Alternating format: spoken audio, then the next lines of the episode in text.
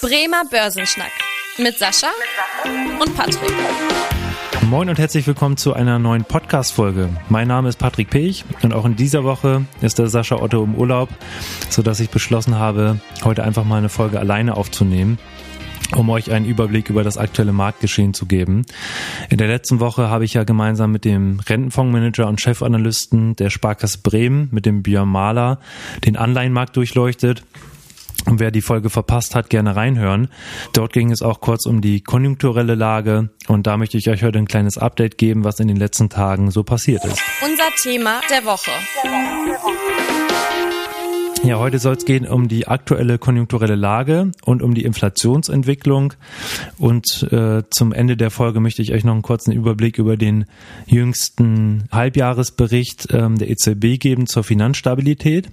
Äh, da werden immer so ein paar Risiken für den Finanzmarkt aufgelistet, was ich äh, zuletzt ganz spannend fand.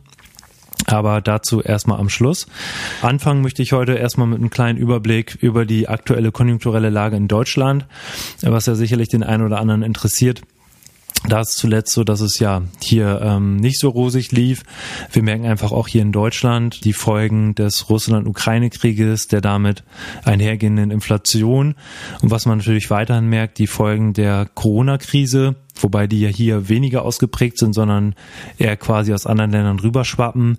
Beispielsweise durch den Lockdown in China, äh, in einzelnen Städten merkt man immer noch weiterhin Lieferkettenprobleme. So ist es zum Beispiel auch, dass hier äh, zuletzt im April die äh, Auftragseingänge in der Industrie hier zurückgegangen sind um 2,7 Prozent. Wobei wir hier in Deutschland da noch recht gut dastehen. Im Euroraum gingen die Auftragseingänge um 5,6 Prozent zurück. Also, dass wir da uns im europäischen Vergleich noch gut geschlagen haben. Im Einzelhandel allerdings sieht das hier auch nicht so rosig aus. Da gingen die Umsätze zuletzt im Mai um 4,7 Prozent zurück im Einzelhandel. Und das ist für den Einzelhandel wirklich ein hoher Wert. Hier haben wir eigentlich nicht so hohe Schwankungen. Und bei Lebensmitteln gab es sogar einen Rückgang um 7,7 Prozent. Und das muss man wirklich sagen, ist der größte Einbruch seit der Datenerhebung im Jahr 1994. Eigentlich kennt man das ja auch vom persönlichen Einkaufsverhalten, dass sich da im, im Einzelhandel bei den Lebensmitteln eigentlich gar nicht so viel verändert, weil man in der Regel die, die gleichen Sachen kauft wie immer. Und hier merkt man wirklich, dass die Verbraucher hier aufgrund der Preisanstiege schon das Kaufverhalten auch zum Teil ändern. Was allerdings ganz positiv war, der deutsche Arbeitsmarkt, der weiterhin sehr stabil ist. Hier ging die Anzahl der Arbeitslosen im Mai sogar weiter zurück. Dann mal der Blick rüber nach China. Ähm, hier gab es zuletzt ein Lockdown-Ende in Shanghai was ja wirklich ein wichtiges Zeichen auch für die weltweiten Lieferketten ist. Äh, es gibt weiterhin Beschränkungen hier, muss man sagen, in, was weiß ich, äh, Cafés oder ähm, Restaurants. Aber das Wichtige ist ja vor allem für den Welthandel, dass da die Häfen wieder den Betrieb aufnehmen und dass da der Stau nach und nach äh, abgebaut werden kann. Zudem gingen auch hier die ähm, Einkaufsmanager-Indizes wieder nach oben im Mai. Im April hatten wir da sehr, sehr schwache Werte, die auch weit unterhalb der 50-Punkte-Marke waren. Äh, vor allem im Service-Sektor, also im Dienstleistungssektor war die Stimmung da echt nicht gut. Und jetzt im Mai ging das wieder stark nach oben und wir sind jetzt knapp unterhalb der 50-Punkte-Marke und die 50-Punkte-Marke steht ja eigentlich immer so für ja, Wachstum, wenn die 50-Punkte-Marke überschritten wird. Und dann auch mal der Blick rüber über den Teich in die USA, da auch mal auf den Arbeitsmarkt blickend. Die Arbeitslosenquote ist da weiterhin stabil bei 3,6 Prozent. Und das muss man wirklich sagen, ist ja ein hervorragender Wert. Also da kann man eigentlich schon von Vollbeschäftigung sprechen. Und die Zahl der Stellen konnte da um 390.000 ausgebaut werden im Mai. Also wirklich wieder ein positiver Arbeitsmarktbericht, der jetzt letzten Freitag kam also vor dem Pfingstwochenende. Ich nehme heute am 8.6. auf. Und was natürlich auch immer interessant ist jetzt in den letzten Monaten, ist auch der Blick auf die Löhne. Und da kann man sagen, dass jetzt die Lohnstückkosten im ersten Quartal um 12,6 Prozent gestiegen sind. Und die Lohnstückkosten ist ja, äh, wie das Wort schon sagt, ein Verhältnis der Löhne zu den produzierten Stücken und spiegelt auch immer so ein bisschen die Wettbewerbsfähigkeit einer, Volks-, einer Volkswirtschaft wider. Und hier ist jetzt natürlich auch die Sorge einer, einer Preis-Lohn-Spirale, also dass die Löhne wirklich infolge der erhöhten Preise weiter ansteigen. Das merkt man ja auch immer wieder, dass die Gewerkschaften erst nach und nach dann versuchen, infolge der Inflationsraten höhere Löhne durchzusetzen, was natürlich für eine Volkswirtschaft nicht gerade gut ist und die Inflationsrate weiter anheizt. Allerdings muss man sagen, dass in den USA die Konjunktur auch weiterhin sehr, sehr äh, stabil läuft. Da merkt man einfach auch, dass die Auswirkungen des Russland-Ukraine-Krieges da ein bisschen weiter weg sind und nicht so stark auch die Volkswirtschaft treffen. Da ist der ISM-Index im Mai ähm, weiter angestiegen, äh, vom 55,4 auf 56,1 Punkte. Also auf ein sehr, sehr hohes Niveau, wo man sagen muss, die US-Wirtschaft läuft weiterhin sehr gut. Und das sind ja auch immer zwei Themen, worauf die US-Notenbank, die Fed, schaut. Also einmal auf die Inflationsrate, aber natürlich auch auf die Volkswirtschaft. Ja, im Prinzip kann man sagen, dass aus beiden äh, Lagern hier für den Zinserhöhungsplan der Fed jetzt äh, Rückenwind weht. Eine hohe Inflationsrate, die Zinsanstiege rechtfertigt und auch eine stabile, arbeitsmarktstabile Volkswirtschaft die das Ganze unterstützt, so dass ich da einfach auch in den nächsten Monaten mit weiter äh, steigenden Zinsen äh, rechne aus dem Lager. Ja, ansonsten die Inflationsrate hier im Euroraum. Im April ähm, gab es einen enormen Anstieg der Erzeugerpreise um 37,2 Prozent gegenüber dem Vorjahresmonat. Ähm, also da sogar noch deutlich heftiger als bei den Verbraucherpreisen. Also die Erzeugerpreise, die Unternehmen merken das halt vor allem. Die hohen Preisanstiege und geben, können die auch nur zum Teil an die Verbraucher weitergeben. Auch ohne die Energiepreise ähm, gab es da einen Anstieg von 15,6 Prozent also dass man da auch rauslesen kann, dass natürlich die Energiepreise im Zuge des Krieges, ähm, also Öl, Gas und so weiter, extrem gestiegen sind, aber jetzt nach und nach auch andere Preise mitziehen. Oft gibt es da ja dann die Kette, dass der, ja, die Energiepreise dazu führen, dass andere Preise wiederum steigen. Und das Ganze hat dazu geführt, dass die Inflation äh, jetzt mal auf, aus Verbraucherpreissicht im ähm, Euroraum im Mai bei 8,1 Prozent lag, wobei da man sagen muss, das ist jetzt so der europäische Durchschnitt. Ähm, in einzelnen Ländern ist das noch deutlich höher, beispielsweise einfach mal Estland rausgegriffen mit 20,1 Prozent. Deutschland liegt hier knapp über dem Schnitt. Da gibt es immer verschiedene Messarten. Wenn man die europäische Messarten nimmt, dann lag ja die Inflation bei 8,7 Prozent. Ja, das Ganze dürfte dazu führen, dass auch die EZB jetzt nach und nach mal die Zinsen erhöhen dürfte in den nächsten Monaten. Ähm, ich gehe davon aus, dass wir jetzt im Juli und im September jetzt eigentlich die ersten Zinsschritte mal sehen dürften. Jetzt im Juni ist ja auch eine ähm, Notenbank-Sitzung, wobei da wahrscheinlich beziehungsweise vom Markt auch eher damit gerechnet wird, dass da eher das Anleihenkaufprogramm beendet wird und dann im Juli und September das erste Mal dann die wirklichen Zinsschritte mit 0,25 Prozent, also 25 Basispunkten folgen dürften weltweit mal gesehen. Also wir haben ja eigentlich überall hohe Inflationsraten. So ein bisschen Ausreißer ist da aktuell Japan, um da auch mal zu informieren. Da liegt die Inflationsrate, die Kerninflation bei 2,1 Prozent. Daher ist auch da die Geldpolitik weiter extrem expansiv, weil man da einfach nicht so stark auf diese Inflationsrate reagieren muss.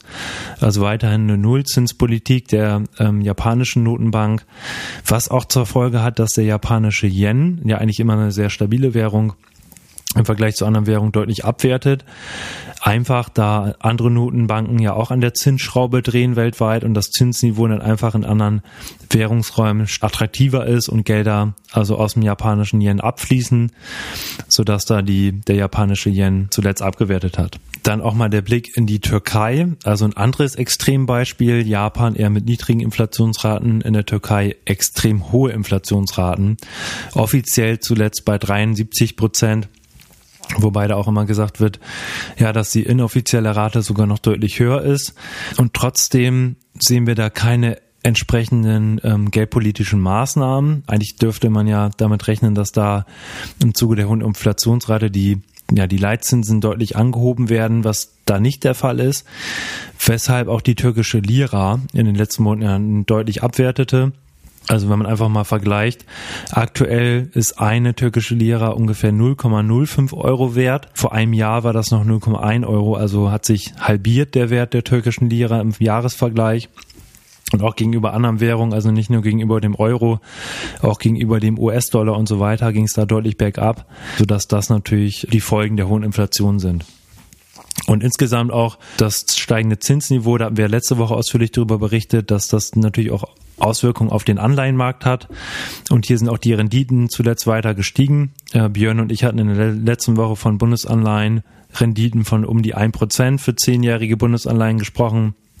Jetzt mittlerweile sind wir beim Niveau von ungefähr 1,3 Prozent und das ist halt ein Niveau, was wir zuletzt ungefähr 2014 hatten. Auch beispielsweise in anderen europäischen Ländern ein deutlicher Zinsanstieg, beispielsweise für italienische Papiere da liegt die 10-Jahres-Rendite mittlerweile bei rund 3,3 Prozent. Also auch wieder eine Alternative zum Aktienmarkt, wobei das natürlich aktuell Markt ist, ja, wo ähm, durch das erhöhte Zinsniveau einfach die Kurse da der Anleihen unter Druck geraten können so dass das da auch sehr schwankungsintensiv ist, eine hohe Volatilität am Anleihenmarkt aktuell. Was natürlich eine Ursache ähm, für das erhöhte Zinsniveau ist, ist natürlich der Russland-Ukraine-Krieg. Und um auch mal da auf den Ölpreis, auf die Energiepreise zu schauen, da gab es zuletzt ja das europäische Ölembargo für Lieferungen über den Seeweg, äh, was beschlossen wurde. Also über den Seeweg, Lieferungen über die Pipeline ist, sind weiterhin erlaubt, aber wollen viele europäische Länder auch nicht mehr, nicht mehr wahrnehmen. Und dadurch haben wir auch wieder in den letzten Tagen, in den letzten Wochen einen Anstieg der Ölpreise gesehen auf zuletzt rund 120 US-Dollar je Barrel äh, der Sorte brennt. Und das Ganze auch trotz Verständigung der OPEC, dass die Förderung im Juli und im August weiter erhöht werden. Ähm, was natürlich hier an den Tankstellen zuletzt sichtbar war, war der Tankrabatt äh, seit dem 1.6 Wobei der jetzt halt nach und nach durch die äh, gesteigenden Ölpreise auch wieder so ein bisschen zunichte gemacht wird, beziehungsweise natürlich weiterhin besteht. Eigentlich wäre der Preis dann natürlich noch höher, aber hier ähm, weiterhin ein Anstieg des Ölpreises. Und ähm, was man auch nochmal sagen muss, da hatte ich zuletzt eine Studie gelesen, wir sind ja in Europa abhängig sowohl von Öllieferungen als auch von Gaslieferungen aus Russland.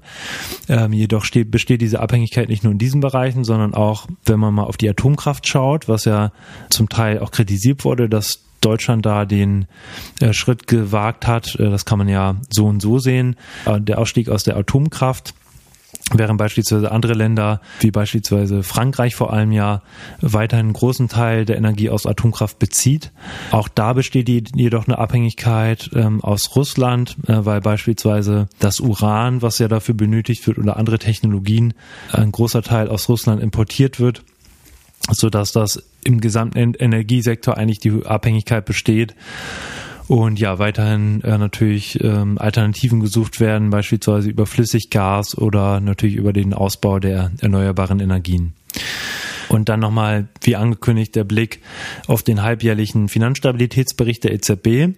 Da sieht die EZB mehrere Gefahren aktuell. Zum einen die Gefahr der Stagflation.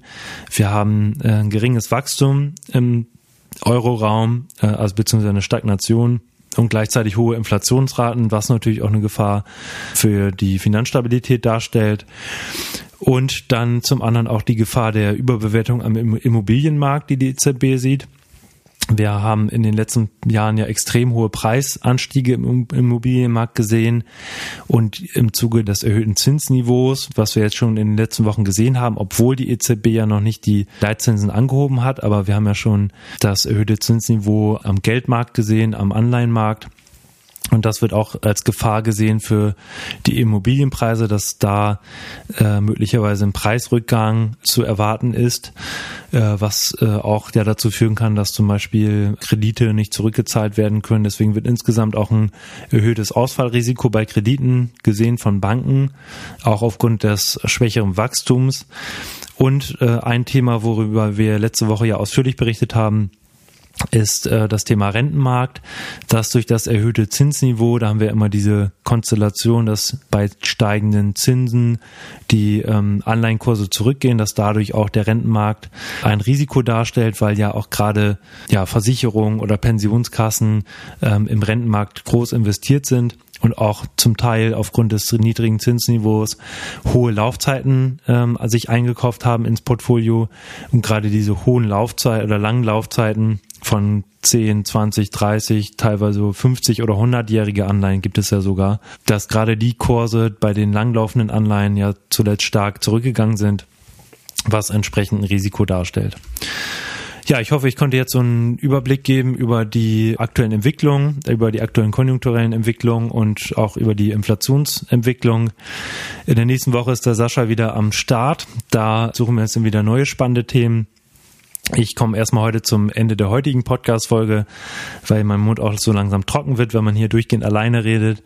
Zu zweit ist dann auch ein bisschen spannender, wahrscheinlich noch ein bisschen äh, nicht so monoton, aber ich wollte einfach mal ein kleines Update geben, dass ihr nicht noch zwei Wochen äh, ohne Podcast-Folge hier warten müsst. Ja, ansonsten freue ich mich, wenn ihr dem Podcast folgt, wenn ihr eine Bewertung da lasst bei Spotify, bei Apple Podcasts und so weiter. Und Themenwünsche wie immer gerne schreiben an podcast.sparkassen-bremen.de. Ja, mein Name ist Patrick Pech. Ich bedanke mich fürs Zuhören und freue mich, wenn ihr in der nächsten Woche wieder einschaltet. Bis dahin. Tschüss. Vielen Dank fürs Interesse. Das war der Bremer Börsenschnack, ein Podcast mit Sascha und Patrick. Noch ein kurzer Hinweis und an dieser Stelle liebe Grüße aus der Rechtsabteilung. Die gesprochenen Inhalte bilden die persönliche Meinung der handelnden Person, also in den meisten Fällen von Sascha und mir wieder. Sie stellen also keine Handlungsempfehlung zum Erwerb oder zur Veräußerung der genannten Wertpapiere oder anderer Finanzinstrumente der genannten Emittenten dar. Bei Fragen wende dich gerne an deinen Berater.